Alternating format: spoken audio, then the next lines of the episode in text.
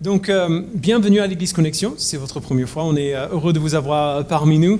Euh, la semaine dernière, on a commencé une nouvelle série pour ce début d'année qu'on appelle simplement Résolution. Alors c'est un, peu, euh, un peu prévisible quand même, mais euh, en fait dans cette série, on ne va pas parler euh, des résolutions du Nouvel An comme, comme on entend souvent, mais on va parler plutôt de ce qu'on appelle souvent les disciplines spirituelles. simplement dit, les disciplines spirituelles sont ces pratiques comme la lecture de la Bible, la prière et ainsi de suite, que Dieu nous donne pour nous aider à grandir en lui. dimanche dernier, on, on, a parlé d'une seule chose pour, pour un peu nous préparer à ça. On a parlé du fait que la raison principale pour laquelle nous ne pratiquons pas plus les disciplines spirituelles de manière générale n'est pas que nous ne savons pas le faire, n'est pas euh, que nous ne savons pas euh, comment nous y prendre, même si on peut toujours apprendre à mieux faire. Mais la raison pour laquelle on ne pratique pas plus ces disciplines spirituelles, la plupart du temps, c'est parce qu'on ne veut pas le faire. Euh, en fin de compte, la raison principale pour laquelle on ne pratique pas plus les disciplines spirituelles, c'est notre dureté de cœur. Ce n'est pas un manque de compréhension ou de connaissance. Cette dureté de cœur est naturelle pour nous tous et Dieu nous donne des disciplines spirituelles, entre autres, justement pour combattre cette dureté de cœur. Et donc on a intérêt à savoir pourquoi on devrait vouloir le faire. Il n'y a pas de, il n'y a aucun ordre particulier euh, dans lequel euh, ces choses, ces pratiques devraient se passer dans nos vies, mais l'élément le, plus, euh, le plus basique peut-être des disciplines spirituelles, c'est la lecture de la parole de Dieu. C'est là où ça commence. C'est là où Dieu se révèle à son peuple. Et donc c'est là où on va commencer aujourd'hui. une des deux choses que j'ai besoin de dire avant de, de commencer quand même. tout d'abord, je sais très bien que ce n'est pas quelque chose qu'on aime admettre, mais je sais très bien qu'il y a des gens ici qui ont du mal à lire la Bible. ok? Et je sais que c'est normal. Euh, euh, je sais combien la lecture de la Bible peut être difficile, surtout si vous n'êtes pas un grand lecteur. Si, euh, si, vous ne lisez pas pour le plaisir, vous aurez du mal à lire la Bible. C'est un gros livre, c'est un vieux livre, beaucoup des choses qu'on voit dedans sont plutôt archaïques, euh, difficiles à comprendre parfois. Et nous avons tous, euh, chacun d'entre nous, à un moment ou un autre, on a tous essayé de lire la Bible et, on a été découragé parce qu'on a lu pendant plusieurs, plusieurs minutes, minutes, on a compris les mots individuels, mais sans vraiment saisir le but. genre, ok, je comprends, mais pourquoi? Est-ce que euh, Dieu nous dit ces choses? Et donc, si c'est ça votre expérience, ne vous inquiétez pas, on sait tous ce que c'est. Ce n'est pas grave si vous avez du mal à, lire. Euh, deuxièmement, euh, je sais que ceux parmi, nous qui tiennent beaucoup à, la logique et à la raison vont être frustrés par ce que je vais faire ce matin. parce que on va regarder, pour, pour voir pourquoi on devrait vouloir lire la Bible, on va regarder à la Bible. Je sais très bien que c'est un raisonnement un peu circulaire et je veux juste être très clair dès le départ que ça ne me gêne pas du tout. Que le raisonnement circulaire euh, euh, pour cela ne, me, perturbe pas du tout. Nous croyons euh, bah, à, cette Église et l'Église chrétienne a, toujours maintenu depuis presque deux siècles, deux millénaires plutôt, pardon, que la Bible, ces 66 livres de l'Ancien et du Nouveau Testament que nous avons dans ce livre, sont la parole de Dieu. Euh, qui nous a été communiqué par les apôtres et les, prophètes sous l'inspiration du Saint-Esprit, et que ces livres sont l'autorité suprême pour nos vies et pour notre relation avec Dieu. Alors, il y a des arguments logiques euh, qu'on peut donner pour, euh, pour, essayer de montrer ça, des arguments logiques et historiques, et on, voit, on en voit certains d'ailleurs dans le cours de membres, pour démontrer que la Bible est bel et bien la parole de Dieu. Mais de manière ultime, les, arguments logiques ne convaincront personne, pas vraiment, pas totalement.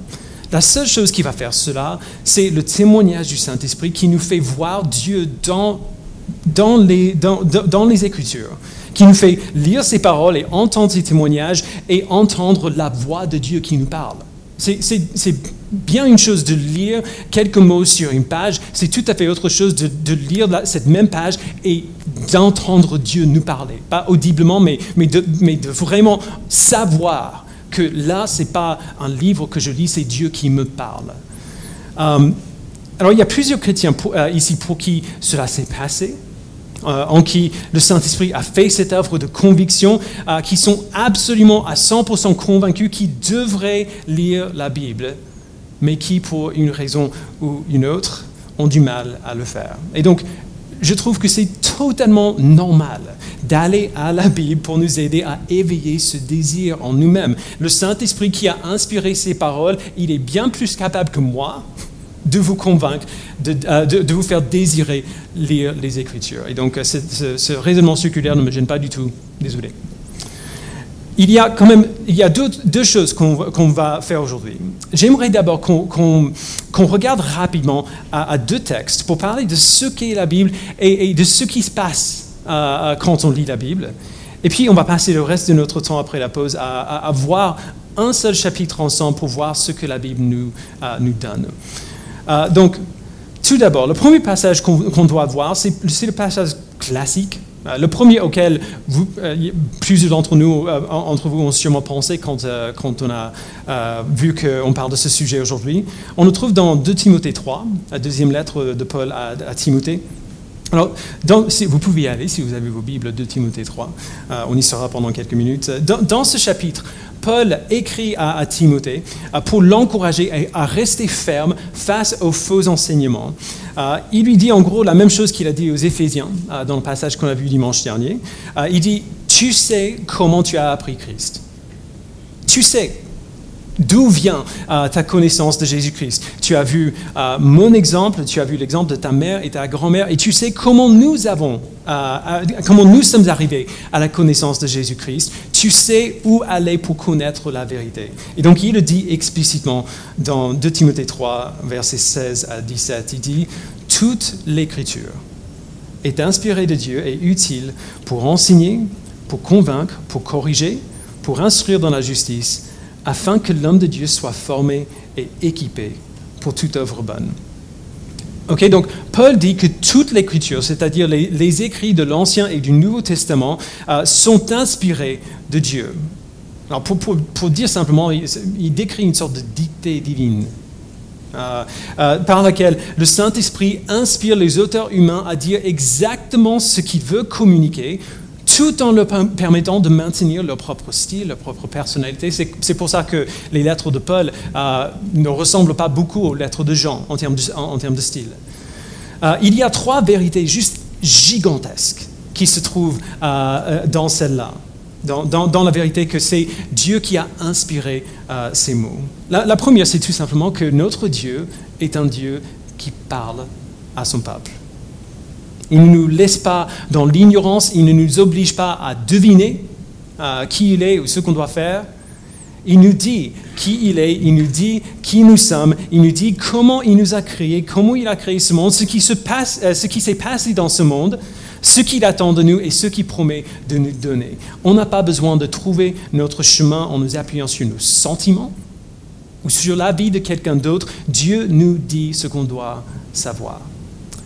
Ce qui nous amène à la deuxième chose, et cela est un peu plus difficile de nos jours, euh, c'est que la vérité est figée.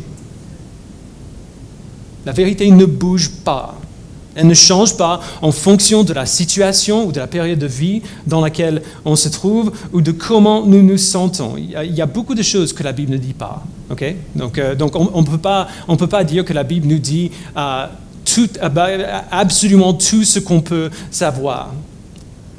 Euh, mais ce que la Bible nous dit, on peut savoir que c'est la vérité. Ce qu'elle dit est vrai.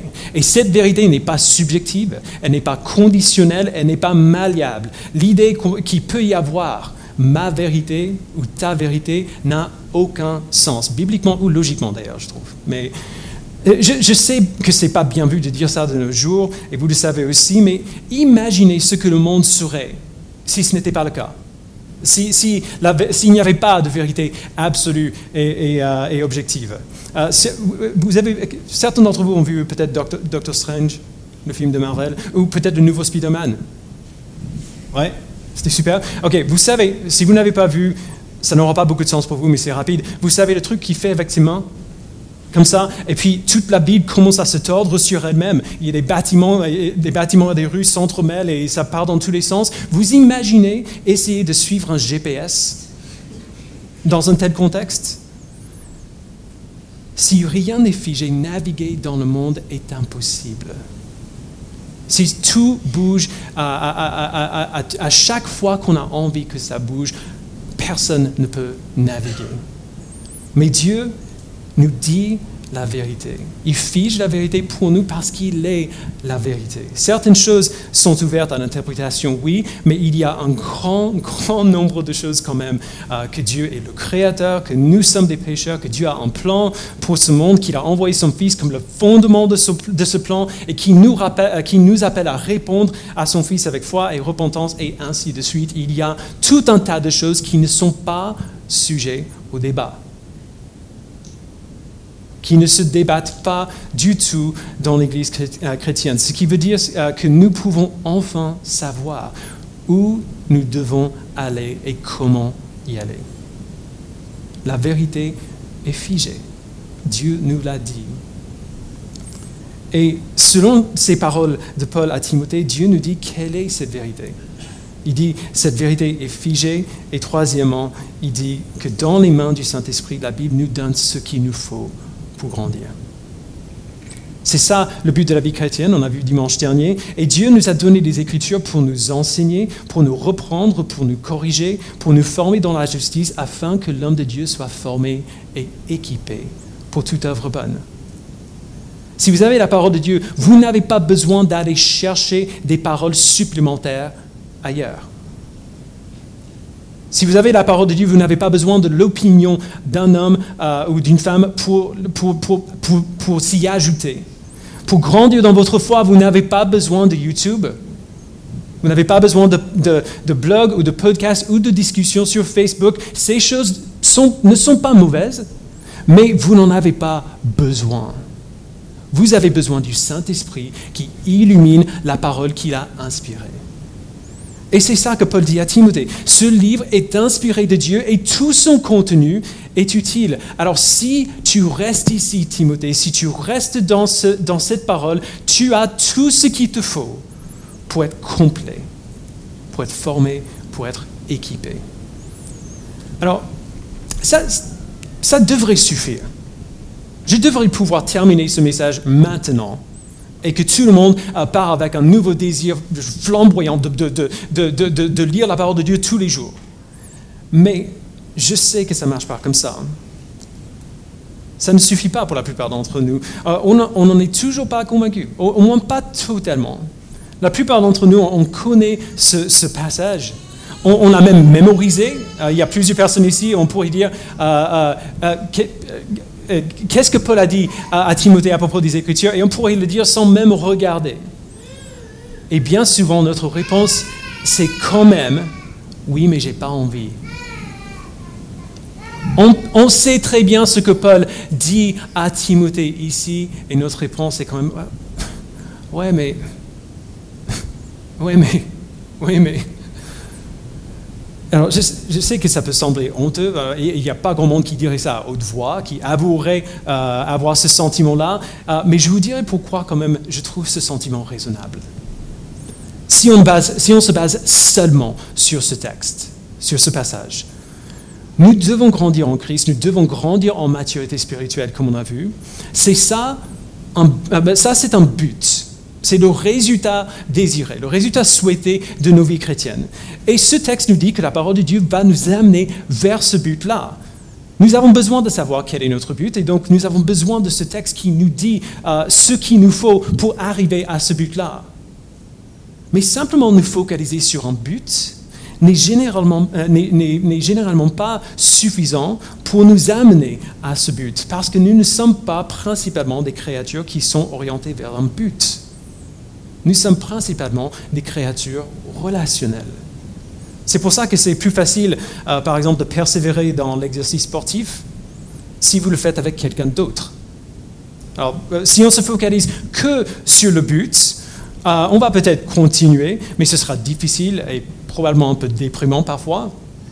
Si on se focalise sur la relation qu'on a avec la personne avec qui on le fait, on est euh, c'est beaucoup plus probable qu'on va persévérer et on sera heureux de persévérer parce qu'on le fait ensemble. Parce que c'est juste une joie de faire ce genre de choses avec quelqu'un qu'on aime.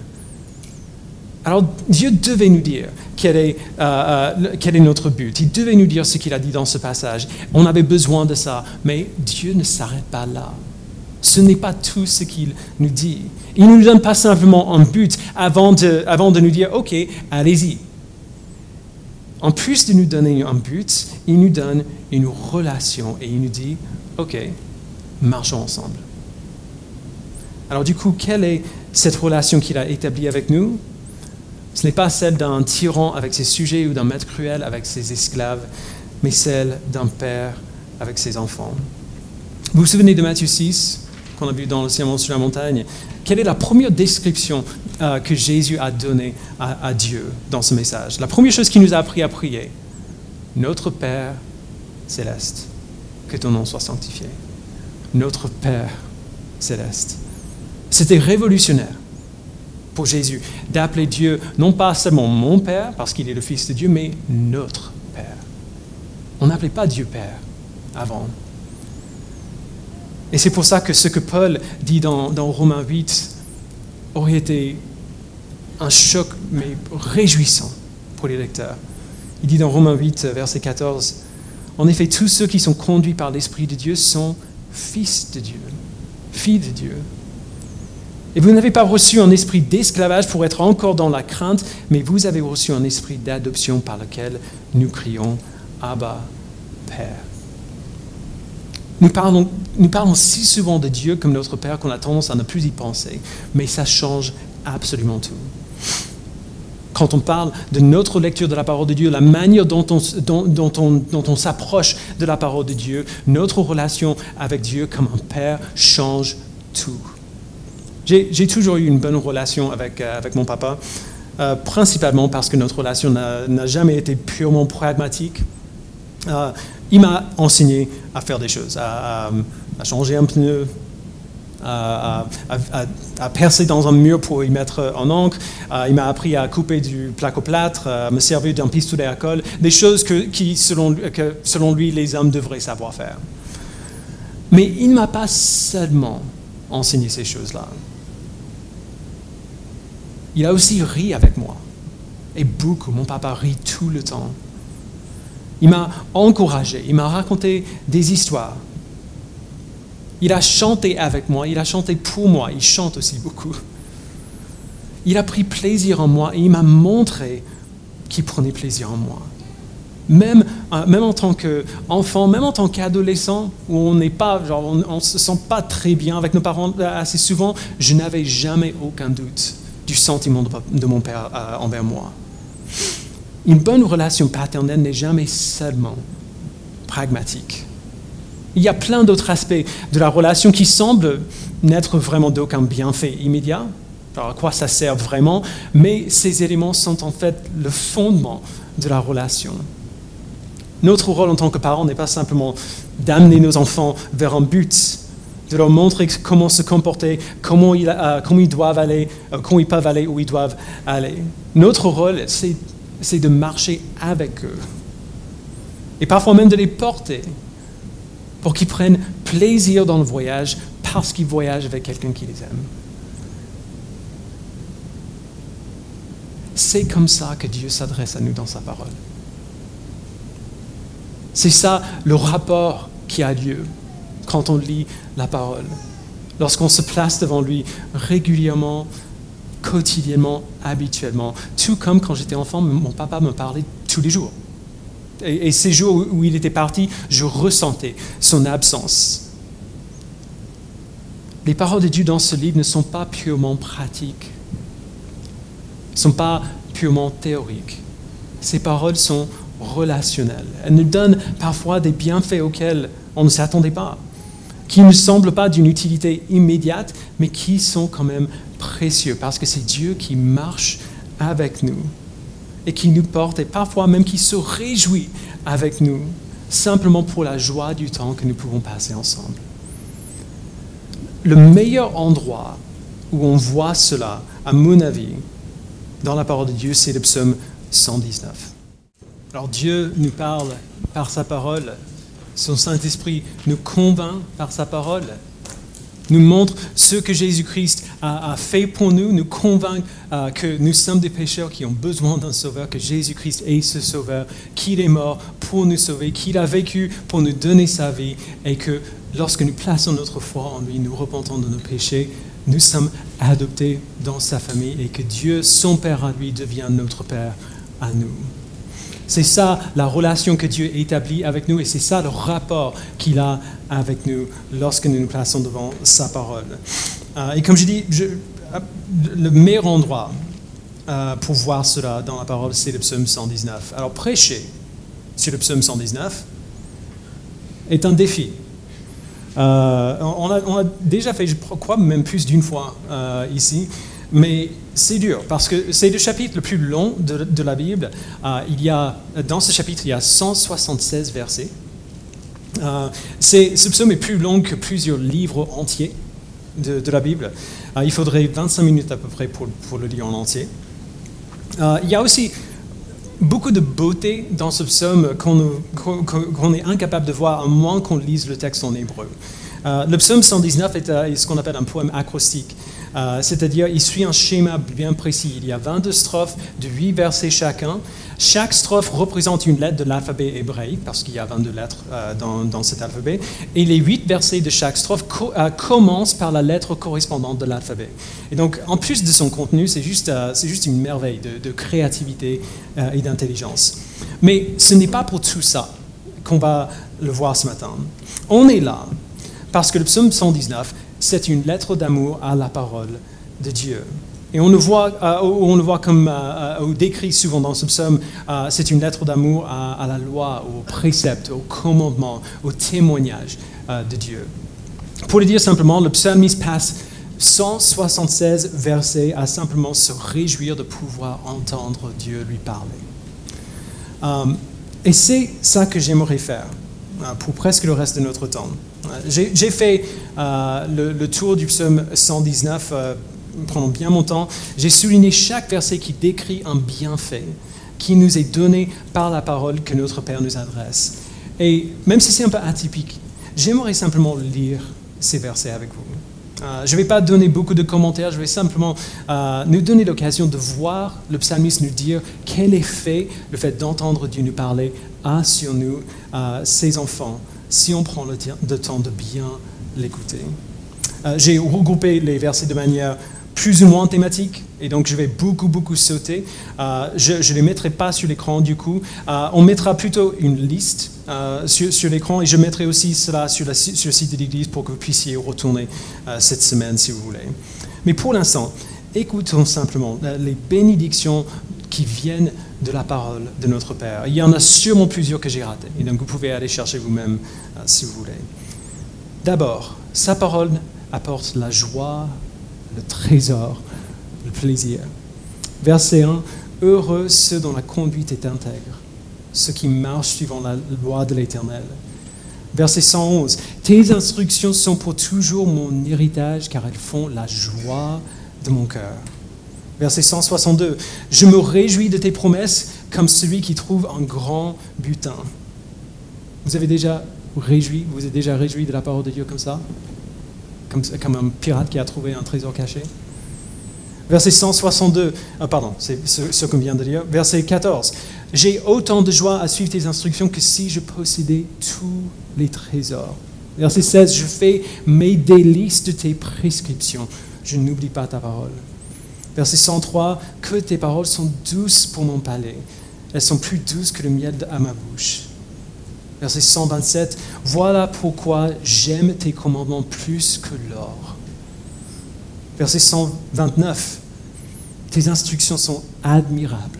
C'est pourquoi je les garde. 143, la détresse et l'angoisse sont empressées de moi, euh, emparées de moi, mais tes commandements font mon plaisir. 163, je déteste, j'ai en horreur le mensonge, mais j'aime ta loi. 174, je soupire après ton salut éternel et ta loi fait mon plaisir. Ensuite, la parole de Dieu nous rend purs, nous rend saints. Verset 9, comment le jeune homme rendra-t-il pur son sentier en se conformant à ta parole? Verset 11, et plusieurs d'entre vous l'ont peut-être mémorisé, je serre ta parole dans mon cœur afin de ne pas pécher contre toi. Verset 102, je ne me détourne pas de tes sentences, car c'est toi qui me les as enseignées. La parole de, notre Père ensuite transforme nos désirs. Verset 36, pousse mon cœur vers tes instructions et non vers le profit. La parole de notre Père nous donne de la force et de la confiance face au ridicule. Autrement dit, elle nous, elle nous permet de persévérer. Verset 28, Mon âme est accablée de tristesse, relève-moi conformément à ta parole. Verset 41, Éternel, que ta bonté vienne sur moi avec ton salut conformément à ta, promesse, alors je pourrai répondre à celui qui m'insulte, car je me confie en ta parole. Verset 92, Si ta loi n'avait pas fait mon plaisir, je serais mort dans ma misère. Sous-entendu, la loi est son plaisir, et donc il n'est pas mort dans sa misère. Ce qui nous amène au suivant. La parole de notre Père euh, nous donne la vie. Verset 37, Détourne mes yeux de ce qui est sans valeur, fais-moi vivre dans ta voie. Verset 93, euh, Je n'oublierai jamais tes décrets, car c'est par eux que, que tu me fais vivre. Verset 156, Tes compassions sont grandes, éternelles, rends-moi la vie conformément à tes sentences la parole de notre Père, et on a vu cela plusieurs fois ces dernières semaines, nous donne de la stabilité et de la paix. Verset 45, je marcherai en toute liberté car je recherche tes décrets. Verset 165, il y a beaucoup de paix pour ceux qui aiment ta loi et rien ne les fait trébucher. La parole de notre Père, après, nous, apporte le réconfort verset 50, c'est ma consolation dans ma misère, car ta promesse me rend la vie. Verset 52, euh, je me souviens de tes sentences passées éternelles, et c'est ce qui me console. Ensuite, la parole de notre Père nous donne quelque chose qui est digne de louange, qui est digne euh, de notre chant. Verset 54. Tes prescriptions sont le sujet de mes chants dans la maison où je suis étranger. Verset 62. Au milieu de la nuit, je me lève pour te louer à cause de tes justes sentences. Vous avez déjà fait ça? Vous êtes levé la nuit pour chanter l'Éternel à cause de sa loi? Verset 171. Que mes lèvres proclament ta louange car tu m'enseignes tes prescriptions. La parole de notre Père nous donne la direction. Verset 67, Avant d'être humilié, je m'égarais, maintenant je me conforme à ta parole. 105, euh, encore un verset bien connu, Ta parole est une lampe à mes pieds et une lumière à mon sentier. 130, La révélation de tes paroles est claire, elle donne de l'intelligence à ceux qui manquent d'expérience. Ensuite, la parole de notre Père nous donne de l'assurance, non pas à nous-mêmes, mais en lui. Verset 74, Ceux qui te craignent me voient et se réjouissent, car j'espère en tes promesses. Je sais, Éternel, que tes sentences sont justes. C'est par fidélité que tu m'as humilié. Verset 89, Ta parole éternelle est toujours et pour toujours établie dans le ciel. 140, Ta parole est entièrement pur et ton serviteur l'aime. Verset 152, et c'est ici qu'on voit le témoignage du psalmiste que la parole de Dieu s'est prouvée elle-même par le temps qu'il a pu passer à la lire. Euh, il dit, 152, Je sais depuis longtemps que tu as établi tes instructions pour toujours. Verset 160, Le fondement de ta parole, c'est la vérité et toutes tes justes sentences sont éternelles la parole que notre Père nous donne, de, euh, notre Père nous donne de l'espérance. Et je vais, je vais lire qu'un seul verset parmi une vingtaine euh, qui disent la même chose. Verset 43, N'arrache pas la parole de vérité de ma bouche, car j'espère en tes jugements. Pas, pas tes promesses. J'espère en tes jugements. C'est énorme. La parole de notre Père nous donne de la sagesse, de la connaissance et de la compréhension. Verset 98. Tes commandements me rendent, euh, me plus sage que mes ennemis, car je les ai toujours avec moi. Verset 53, une colère ardente s'empare de moi à cause des méchants qui abandonnent ta loi. Verset 66, enseigne-moi le bon sens et la connaissance car je crois à tes commandements. Verset 99, je suis plus perspicace que tous mes maîtres car je médite à, tes, instructions. Vous voyez, vous n'avez pas besoin de moi. Verset 100, j'ai plus d'intelligence que les vieillards car je respecte tes décrets. Nous prions tous, euh, si on est parents, que nos enfants soient un jour plus sages que nous. Ici, on a l'espérance pour cela. Verset 104. Grâce à tes décrets, je deviens intelligent. C'est pourquoi je déteste toute voix de mensonge. 130. La révélation de tes paroles est claire. Elle donne de l'intelligence à ceux qui manquent d'expérience. 144, tes instructions sont éternellement justes. Donne-moi l'intelligence pour que je vive. Ensuite, la parole de notre Père nous apporte du secours et de la protection.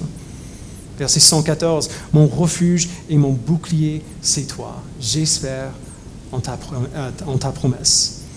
Verset 175, que je puisse vivre et te louer et que tes sentences me viennent en aide. Je suis errant comme une brebis perdue. Viens à la recherche de ton serviteur, car je n'oublie pas tes commandements. La parole de notre Père nous remplit d'émerveillement. Verset 18. Ouvre mes yeux pour que je contemple les merveilles de ta loi. Verset 161. Euh, Des princes me persécutent sans raison, mais mon cœur ne tremble qu'à tes paroles. La parole de notre Père nous, convainc que la loi elle-même, sa parole elle-même est une bénédiction.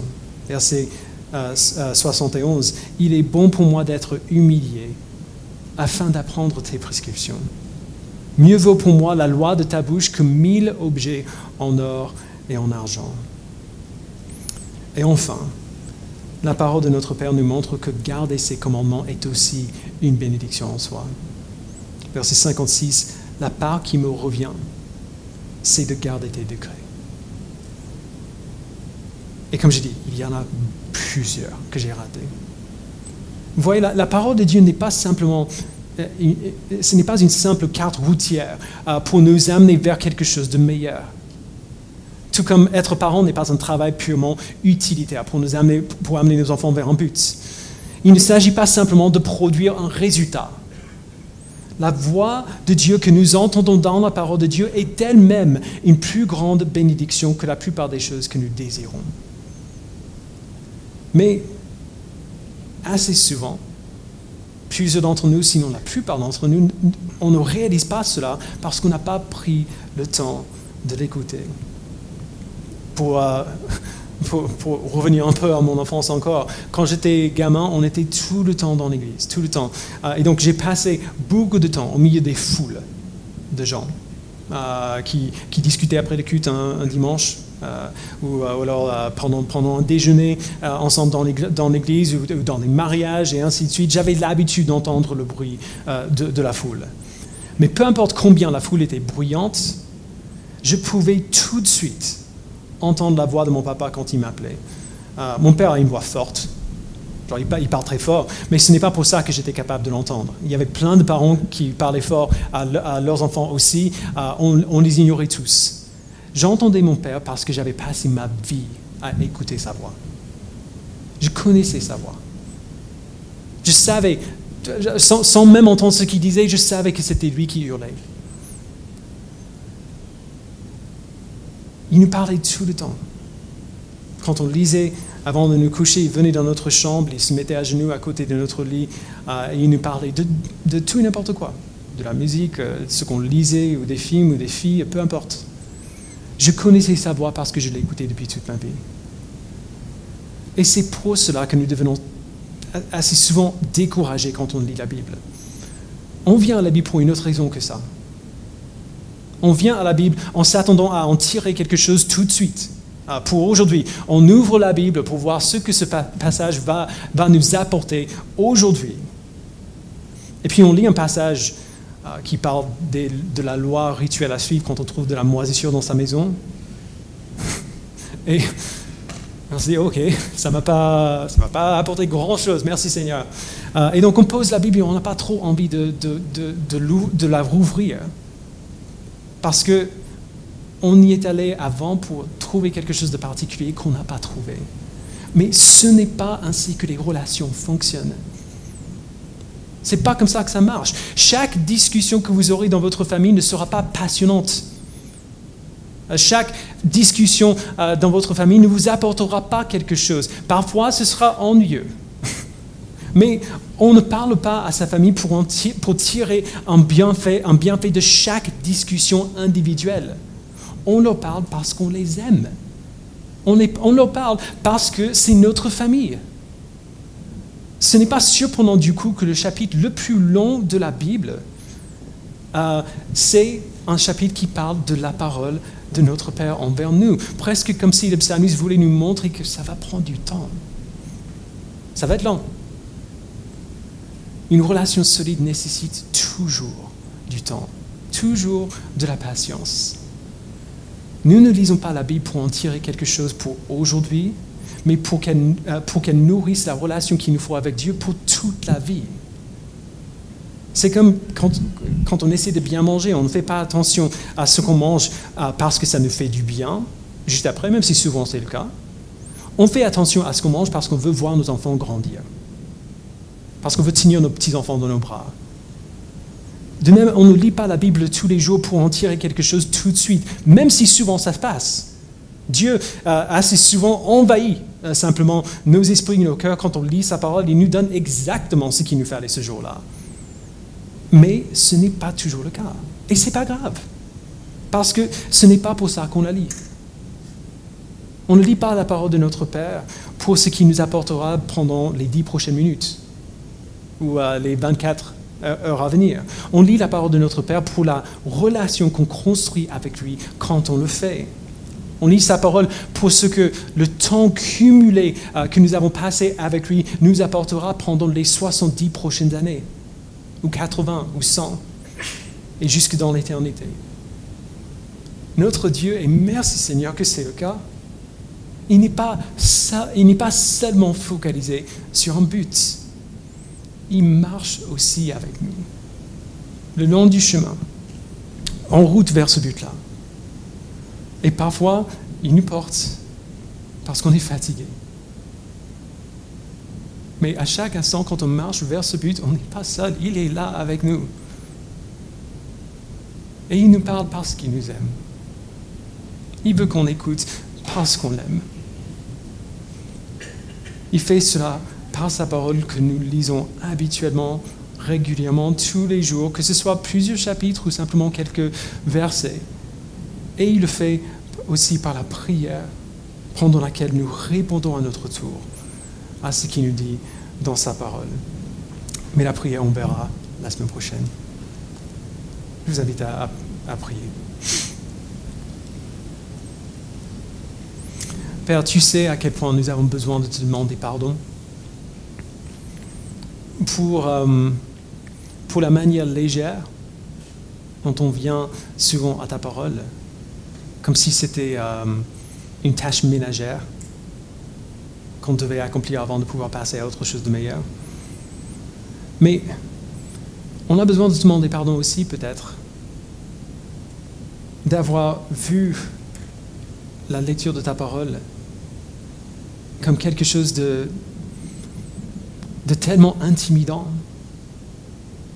de tellement grandiose qu'on n'ose pas imaginer que ce sera un plaisir. On n'ose pas voir la lecture de ta parole comme quelque chose qui est vraiment digne de joie. Mais tu n'es pas simplement notre Dieu, tu es notre Dieu. Et, et, tu nous appelles à vivre dans la crainte euh, de toi. Mais en même temps, tu as établi cette relation complètement inattendue avec nous, celle d'un père avec les enfants qu'il aime.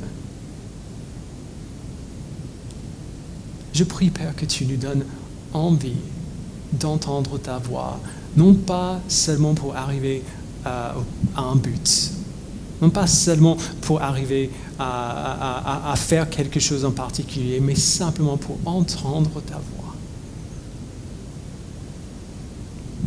Simplement parce qu'on aime ta voix, parce qu'on veut t'entendre nous parler, pour le plaisir de t'entendre chanter. Permets-nous, Père, de venir à ta parole avec anticipation, comme quand on rentre à la maison après un long départ et qu'on peut enfin voir ceux et celles qu'on aime de nouveau. Tu es notre Père, le meilleur Père que nous avons, et de, de loin. Permets-nous de t'aimer comme un Père et de t'écouter comme un Père qu'on aime. Au nom de Jésus-Christ, nous prions. Amen.